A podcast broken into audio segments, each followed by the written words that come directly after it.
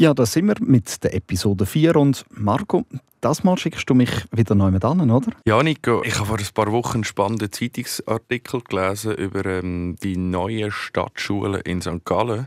Und was mich dort wirklich gepackt hat, das sind so völlig für mich ungewöhnliche Bilder von einer Schule, gewesen, die dort in diesem Artikel abgebildet waren. Also, was meinst du ungewöhnlich? Ja, komm, ich zeige es dir schnell.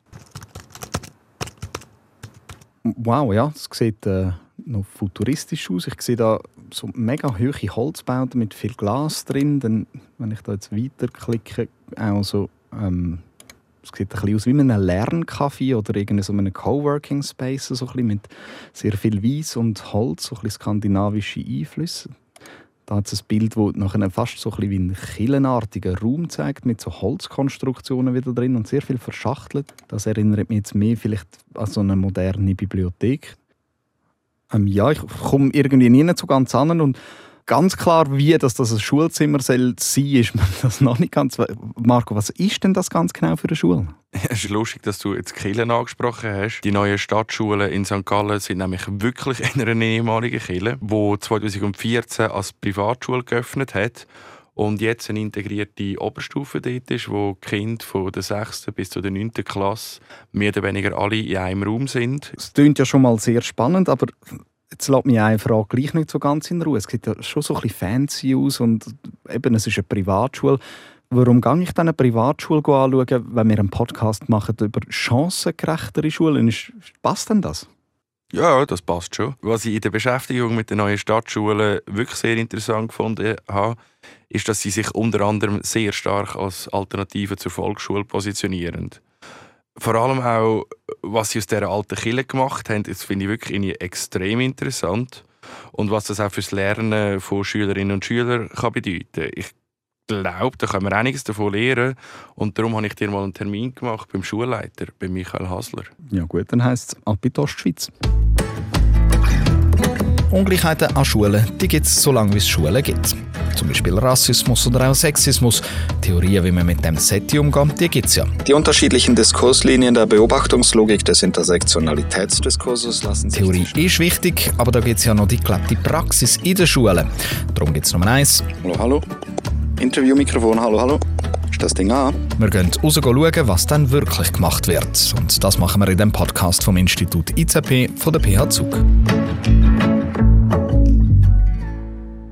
Ich bin jetzt in das Gebäude hineingekommen. Mich erwartet schon mal ein offener Raum. Ich sehe sehr viel Holz, ähm, weiße Wände, sehr viel Tisch rumstehen, aber auch Sofas, Kinder sitzen drauf. Teilweise äh, dann aber auch wieder am Tisch, sind am Arbeiten, teilweise etwas am Lesen. Und meine erste Frage, die ich habe, ist, ist jetzt eigentlich Pause oder ist dann doch schon Unterricht? Und da gehe ich gerade mal auf den Schulleiter zu, den Michael Hasler. Hallo. Das ist die Frage, was haben wir für ein Bild von Unterricht? Oder? Nein, die sind jetzt am Lernen, die sind in ihrem Tempo, sich äh, weiterbilden. Also gewisse schauen Videos, andere sind am Lesen. Und da dürfen sie natürlich im Liegen tun, so wie es wir daheim auch machen. Also kaum jemand sitzt ja am Küchentisch und liest, sondern wir pflanzen uns aufs Sofa.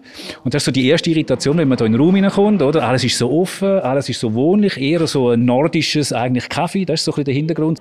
Und dann haben wir so das Gefühl, ja, ist denn da Schule? Das hat noch mit den Bildern zu tun, die wir in unserem Kopf haben. Wir gehen davon aus, Unterricht ist nur, wenn jemand vorne steht und etwas präsentiert, irgendeinen Input macht. Aber Unterricht ist natürlich auch sehr, sehr stark selbstgesteuert bei uns. Also wir haben das autonome Lernen, wo bei uns eines der Kerngebiete ist. Und parallel dazu haben wir auch Unterrichtssequenzen. Wir nennen jetzt Inputs, die sind bei uns 25 Minuten, die sind nicht 50 Minuten oder 45 Minuten wie in der Volksschule. Und da hat man ein, ein anderes Bild von Schule. Dann würde ich doch sagen, gehen wir uns das Ganze genauer ein bisschen anschauen und laufen mal rundherum. Ich sehe jetzt ein nach oben offenes, eine Art wie ein Feuer, ein Eingang mit vielen Tischen. Was passiert da? Also das ist unsere Kooperationszone. Wir haben so das Schulhaus ein bisschen aufgegliedert.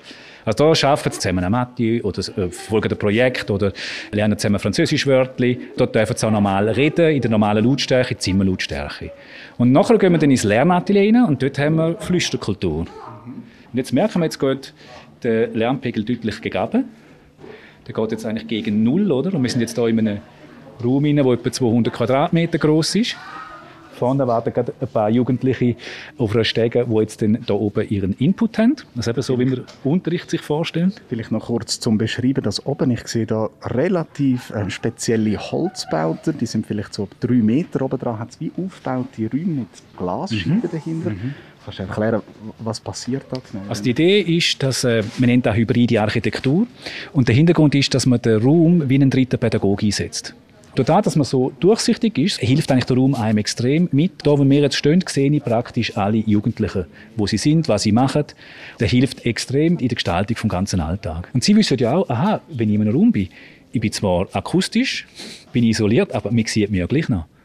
Und jetzt könnte man sagen, es ist auch wie ein Gefängnis. Aber mit der Zeit, also wenn du länger da bist, merkst du das nicht mehr. Also dann ist es wie, natürlich, ja, wir sind alle immer untereinander und wir sehen uns eigentlich immer. Wir haben das Gefühl, es müsste da innen eine Lernatmosphäre sein, dass man sich gar nicht zurückziehen muss.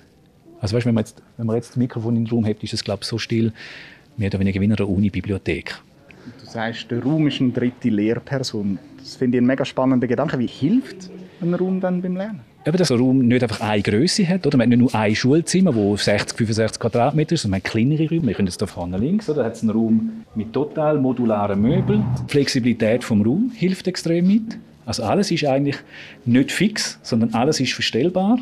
Dahin haben wir einen Raum, wo man wenn man sitzt, schaut man sich gerade an. Das eignet sich sehr für soziale Themen, oder? Wenn man mit Gruppen etwas Soziales bespricht, man kann gar nicht, sich nicht anschauen.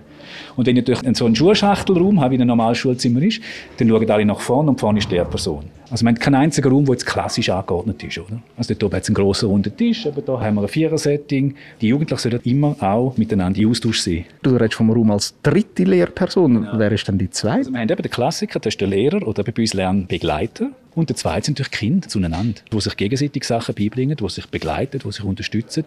Also dann haben wir die drei Teile, oder? Und haben ihr dann aber auch für speziellere Fächer oder so noch externes Personal, das kommt? Unbedingt, ja.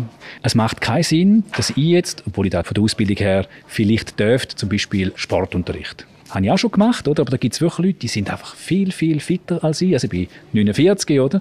Da gibt es junge Leute, die gerade kommen von den Unis, die unglaublich coole Formen haben, wie man Sport heute macht. Oder? Und die haben eine Sportausbildung gemacht, aber das ist einfach nicht mehr zeitgemäß.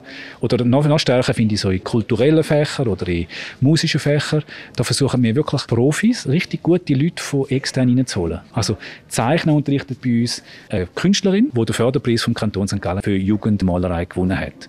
Oder dann haben wir einen Illustrator, einen Bekannten aus St. Gallen, der bei uns illustrieren, so als Fachunterricht. Oder jetzt gerade im Moment läuft über uns, wir schauen jetzt hier etwa drei Meter rauf in einen Think Tank, da unterrichtet jemand Kinogeschichte. Da ist ein Betreiber von einem Kino in St. Gallen und parallel dazu ist er langjähriger Filmjournalist. Und der hat natürlich so viel Know-how, also bis irgendjemand von uns auch nur annähernd auf dem Niveau wäre, also wir kommen die Qualität gar nicht über, oder? Der hat sein halbes Leben lang mit Film verbracht.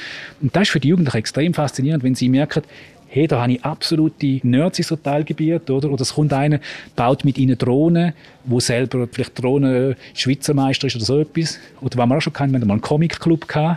Dann haben wir einen Comic-Künstler eingeladen, der zehn Jahre Spider-Man für Marvel gezeichnet hat. Dann ist der dort rauf, auch wieder so ein Think Tank, hat schnell mit fünf Strich einen Spider-Man hinzeichnet und die Jugendlichen sind hin und weg leben. Und dann kommt eine ganz andere Qualität über, als wenn du einfach abstrakt über Comics redest ich sehe jetzt sehr viele Kinder. Wie, sind das verschiedene Klassen, die da zusammen funktionieren? Ist das eine Klasse? Wie? Nein, wir haben uns von Klassen verabschiedet. Wir haben Niveaugruppen. Teilweise haben wir sie noch altersmäßig abgestützt. Zum Beispiel in Mathematik, in Deutsch überhaupt nicht. Da hat den Hintergrund, dass es tatsächlich möglich ist, dass ein zwölfjähriges intelligentes Mädchen in Französisch gleich wie ein 15-jähriger wenig interessierter Bub. Und in der Volksschule kann man dem weniger Rechnung tragen, weil man hat, man ist ja dann in den Klassen. Und wenn man jetzt, ich habe eine Sekzuweisung, oder, dann bin ich einfach in all diesen Niveaus bin ich in der Sek. Und das ist bei uns natürlich aufgekommen, man ist in seinen Lernniveaus und da kann man sich auch verbessern. Also man fängt vielleicht in einem Grundniveau an und kommt dann in ein mittleres Sekniveau und irgendwann ist man sogar im gymnasialen Niveau.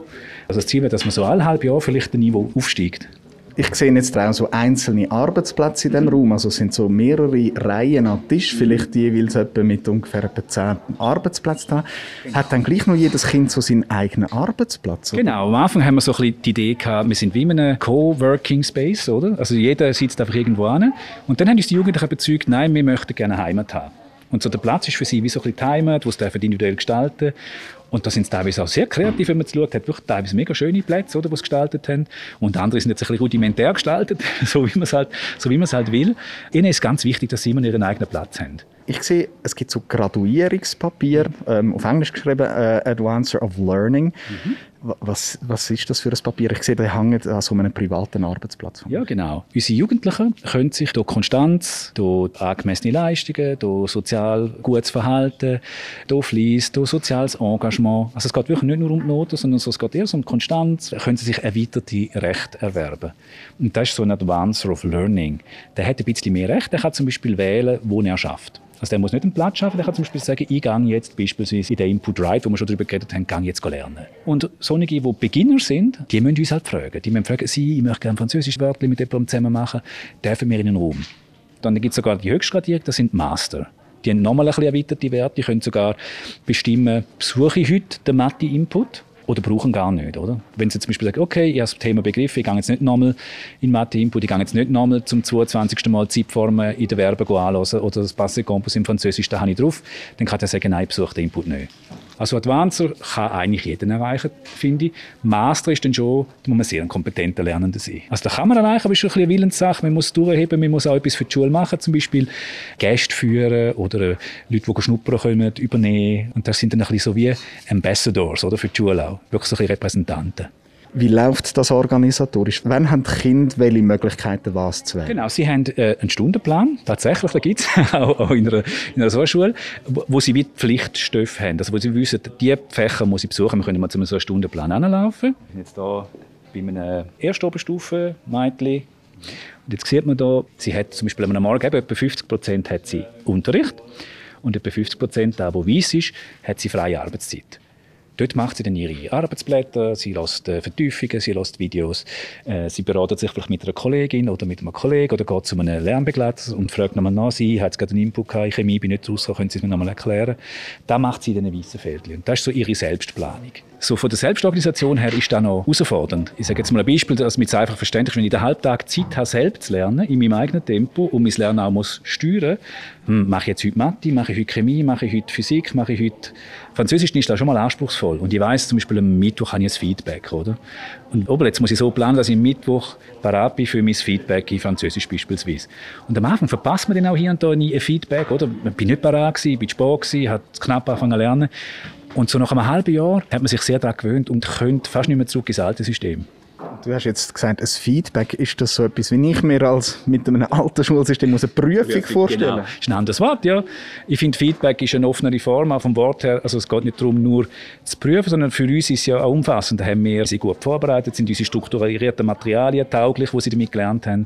Also man muss sich das ein bisschen so vorstellen, es ist für beide, für uns als, als die, die es unterrichtet oder die, die es vorbereitet haben, ein Feedback und natürlich für die Jugendlichen bin ich genug vorbereitet gewesen. Und dann gibt es auch größere Geschichten, dann nehmen wir Kompetenzprüfungen, wo ein ganzes Thema prüft, wie zum Beispiel die Verbformen, oder, wo man drei, vier Wochen daran geschafft hat und dann gibt es eine größere Prüfung und am Ende vom Semester machen wir sogar Semesterprüfung, schriftlich und mündlich.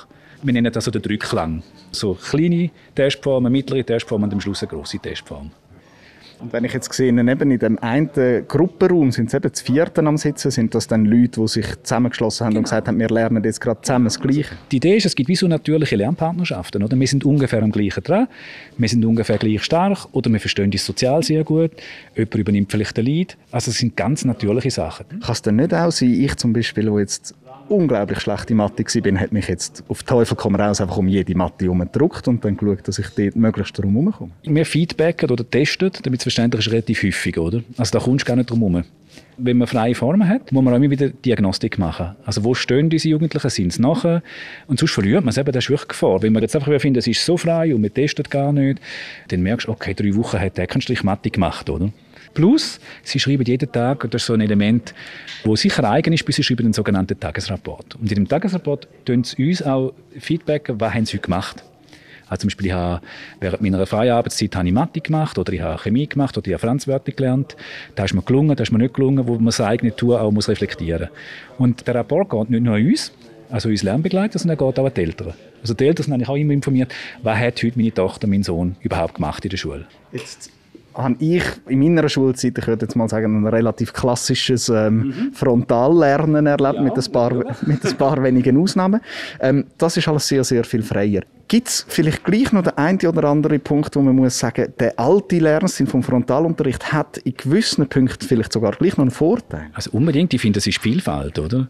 Wir wissen ja, dass Methode nicht so wahnsinnig entscheidend ist, aber dass Methodenvielfalt sicher etwas Positives ist, auch von der Motivation her, oder? Also ich finde, wir dürfen ruhig mit der Methodik spielen. Ich bin jetzt nicht jemand, der findet, äh, oh, äh, Frontalunterricht ist des Teufels. Im Gegenteil, das ist auch teilweise sehr effizient, oder? Es ist immer die Frage, Mache ich etwas Organisatorisches, dann ist es vielleicht eine gute Form. Mache ich etwas Faszinierendes, dann vielleicht weniger. Oder bin ich etwas selber mehr arbeiten, dann ist es die falsche Methodik.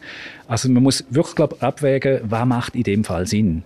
Weil in unserer Schulzeit ja der Fall ist, dass man halt 80, 90 Prozent Frontalunterricht kennt und mehr relativ wenig geredet haben und relativ wenig mitgestaltet haben als Jugendliche, oder?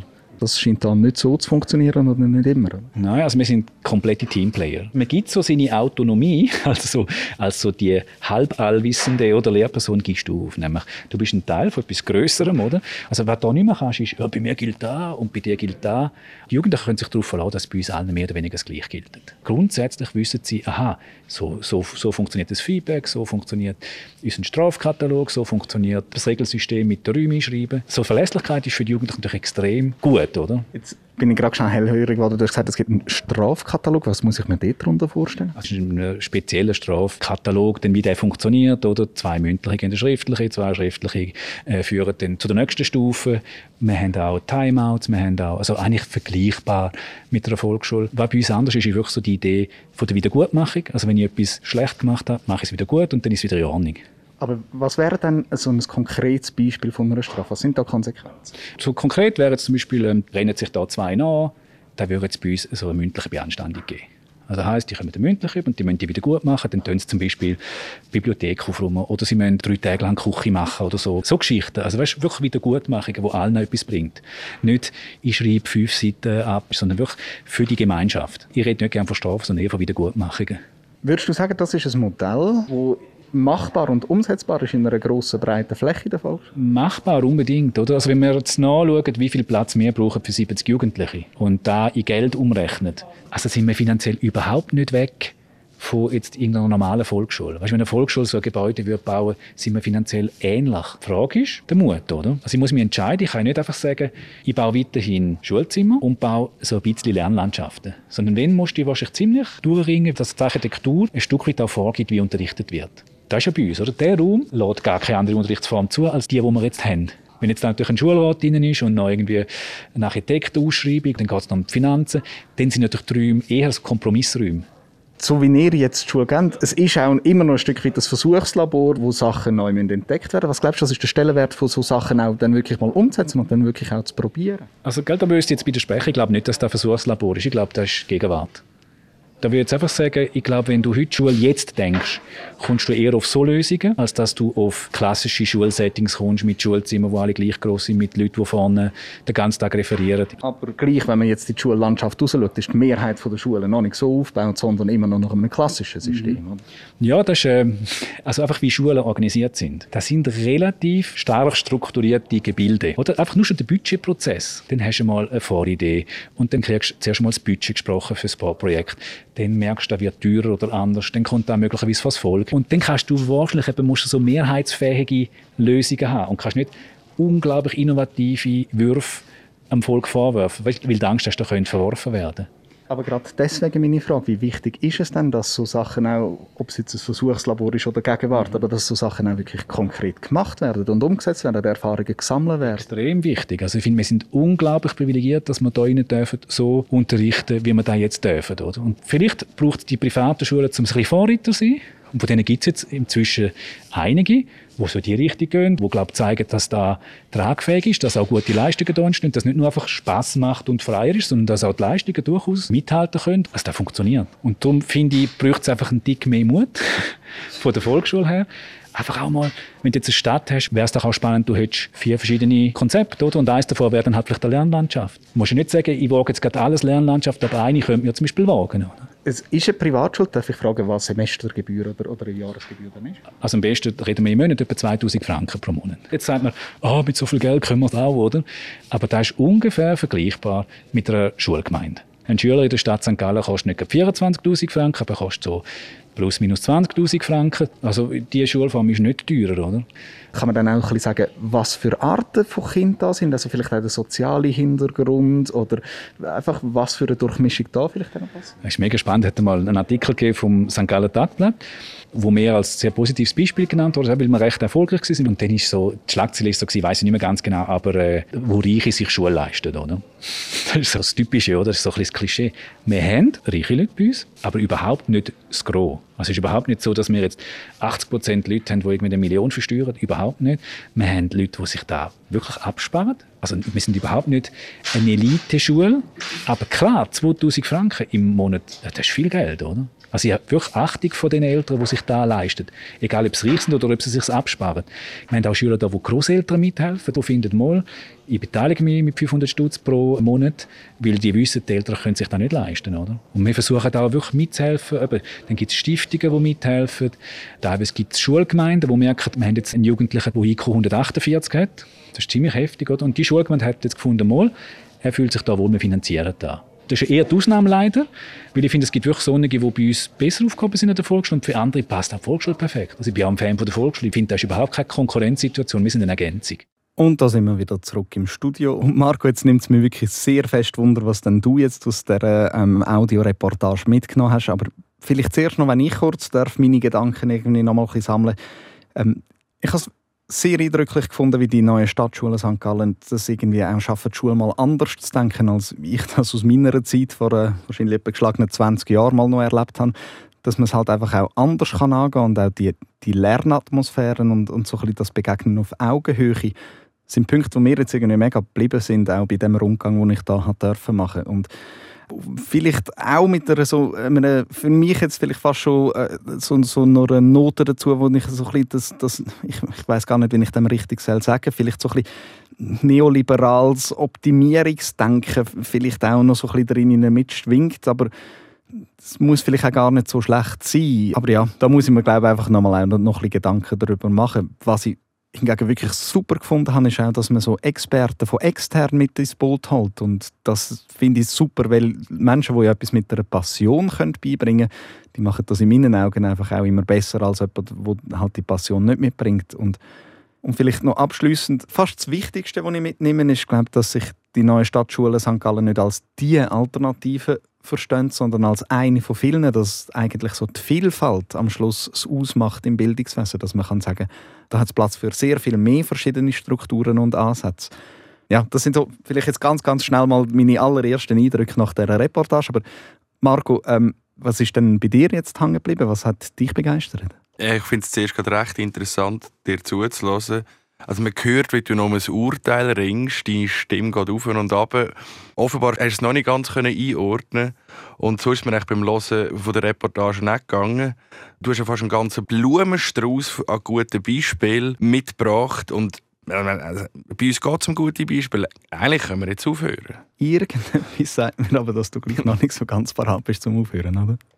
Ja, nicht ganz. Also nicht, weil ich das nicht gut finde, was du mitgebracht hast, aber wenn es ein bisschen gar verführerisch schön tönt, dann werde ich halt ein bisschen stutzig. Im In- und Ausland gibt es inzwischen einen, einen recht grossen Trend, Schulen und Räume, wie wir jetzt auch gehört haben, ähnlich zu gestalten wie in St. Gallen. Und das auch nicht nur in Privatschulen, die nicht Rücksicht nehmen auf demokratische Entscheidungsprozesse beim Schulausbau wo halt in die Baubehörden und Gemeinden und am Schluss noch das Volk irgendwie eine Idee von einem Architekt oder einer Architektin am Schluss halt ein bisschen kompromissfähiger macht. Und so toll die Freiheiten vielleicht auf den ersten Blick auch sind, wo Schülerinnen und Schüler in so geführten Schulen haben, ganz so als Befreiungsversprechen möchte ich es halt nicht stehen lassen. Was meinst du jetzt mit Befreiungsversprechen? Befreiung von was? Ja, Befreiung vom langweiligen Frontalunterricht, Befreiung vom strafenden Lehrer, wo jetzt da eher ein Freund ist, Freiheit in dem Sinn, dass man alles selber mitgestalten kann, was man macht, lernen. Freiheit, so sich selber können entfalten und die Freiheit, dass die Schule auch ein Zuhause ist für die Schülerinnen und Schüler. Ja, aber man muss ja gleich sagen, also, wo ich dort reingekommen bin, habe ich gesehen, Kinder auf Sofas rumliegen und andere an Tisch äh, arbeiten und im Hintergrund sind drei in einer Gruppe irgendetwas am tun. Und das ist eine sehr freie und sehr selbstbestimmte Form vom Lernen gewesen was ja dann irgendwie schon auch ein bisschen eine Befreiung kann sein. Aber ich glaube, ich weiß schon, was du meinst. Es steht ja dann halt gleich immer noch ein Lehrer oder eine Lehrerin um und schaut, dass auch gelernt wird. Und die Feedbacks oder respektive die Prüfungen, die gibt es ja halt auch noch, oder? Ja, und ob es jetzt äh, die Sofas sind, die individuellen Lernplätze oder das viele Glas, was auch alles sehr durchsichtig macht. Was wir da gehört haben, zeigt halt sehr gut, wie ein Raum und Gestaltung ganz einen grossen Einfluss darauf können haben, wie wir als Schüler und Lehrpersonen die Schule dann auch erleben. Da ist der Raum wirklich ein dritter Pädagoge im besten Sinn, der mit unterrichtet, der auch die pädagogischen Konzepte widerspiegelt, die Michael Hasler davon erzählt hat. Aber wie du auch gesagt hast, meine, reguliert wird die Schule so oder so, ganz egal wie partnerschaftlich und offen ein Modell auch daherkommt, die Regulierung verschwindet nicht. Wenn wir uns jetzt aber die Schulräume auch nochmal vorstellen, es ist offen gebaut, vieles ist flexibel und modulierbar und relativ wenig hat einen festen Platz. Ähm, eigentlich braucht es so fast keine Lehrpersonen mehr, die regulierend von außen eingreifen müssen. Das hätte Michael Hassler interessanterweise auch selber erzählt. Es ist fast so ein bisschen wie die Schöfli, die den Herd gar nicht brauchen und trotzdem immer das machen, was man von ihnen erwartet. Ja, aber das ist ja natürlich auch noch etwas Schönes, oder? Also ich meine, wenn man Schule so kann erleben mit Mitbestimmung, mit einem Lehrer, der einem an der Seite steht und nicht vielleicht so muss Angst haben vor einem strafenden Bild von Lehrern, wo vielleicht äh, ältere Generationen so unter Umständen sogar noch empfunden haben. Gleich muss ich dann auch wieder sagen, ja, aber der Michael Hasler redet ja von einem Strafenkatalog. Also ohne Strafen scheint es auch an der neuen Stadtschule St. Gallen irgendwie nicht zu gehen, oder? Aber einen Unterschied gibt es da schon. Auch wenn es einen Strafenkatalog gibt, funktioniert er da bisschen anders. Selbst wenn es einen Strafenkatalog gibt, funktioniert da die Regulierung nicht so fest über die Disziplin oder die Disziplinierung der Schüler, dafür viel mehr über die Aktivierung oder, oder die Selbstoptimierung. Du hast ganz am Anfang das Neoliberale angesprochen und genau da zeigt sich das. Die Kinder werden aufgefordert, bis frei, entfalt dich, unternimm etwas, mach das Beste aus deiner Bildungskarriere und wir sind ja auch noch alle freiwillig da. Und aus dem werden natürlich wie auch Anforderungen, so unternehmerisch wie möglich zu sein und sich immer wieder zu verbessern. Ja, und vielleicht ist dort ja gerade so ein bisschen das Bild von Freiheit. Fühle ich mich dann nicht freier, wenn ich das kann machen, auch wenn es vielleicht aus mir selber rauskommt und nicht vorgegeben wird? Das sind mega spannende Fragen und auch so das Bild von dem Unternehmerischen, das Selbstoptimierende, das ist vielleicht genau so ein bisschen das, was ich auch ein bisschen damit gehadert habe. Gerade am meisten wahrscheinlich in dem Punkt, wo ich das Certificate of Advanced Learner an dem einen Arbeitsplatz von dem Kind gesehen habe. Also Dort sind ja zuerst mal alle Kinder wie ein Anführungszeichen normal, sag ich mal. Oder? Und dann kann man sich aber verbessern. Man kann etwas machen, man kann ähm, etwas tun für die Allgemeinheit von dieser Schule und dann kann man nach oben. Also es nach oben wegfallen gibt es ja in dem Sinn an dieser Schule gar nicht. Oder dass man dann, wie ich früher halt muss, irgendwie eine gehen oder muss nachsitzen oder zusätzliche Hausaufgaben machen oder so. Die Elemente fallen ja dann weg. Genau, und das, disziplinierende Nachhocken oder ähm, das Repetieren von Klassen für die Kinder, die nicht ins System passen, da weniger zentral ist. Da können wir sicher einiges lernen von der neuen Stadtschule in St. Gallen. Und in dem Sinn ist es nicht nur gut, sondern wirklich auch wichtig, haben wir ganz unterschiedliche Schulmodelle in der Schweiz, weil es gibt ganz sicher Kinder, die besser da reinpassen als anderswo. Und auch wenn das da nicht ein herrschaftsfreier Raum ist und es wird natürlich auch reguliert, weil es gar nicht anders geht und da natürlich eher über das Aktivierende und Optimierende der Kinder ähm, kann das definitiv für gewisse Kinder auch sehr gut passen. Es kann Kreativität und wirkliches Interesse auslösen für Kinder und sie können sich wirklich auch mit Sachen beschäftigen, die sie interessiert. Aber Räume und auch Bildung sind und bleiben widersprüchlich und sind in dem Sinne nie voll und ganz kontrollierbar. Man kann also klare Konzepte haben und die klarsten Ideen, was aber Menschen, die sie füllen, am Schluss daraus machen, es kann immer wieder anders rauskommen, als man es mal vorgesehen hat. Und darum sind die neuen Stadtschulen wirklich sehr interessant, weil diesen Kindern, die hier in die Schule gehen sicher viel ermöglicht wird. Ein Podcast mit dem Marco Wenger vom Institut IZB von der PH Zug und dem Nico Meyer von Audon Productions. Weitere Informationen zum Podcast und dem gesamten Projekt findet ihr auf unserer Webseite von der PH Zug.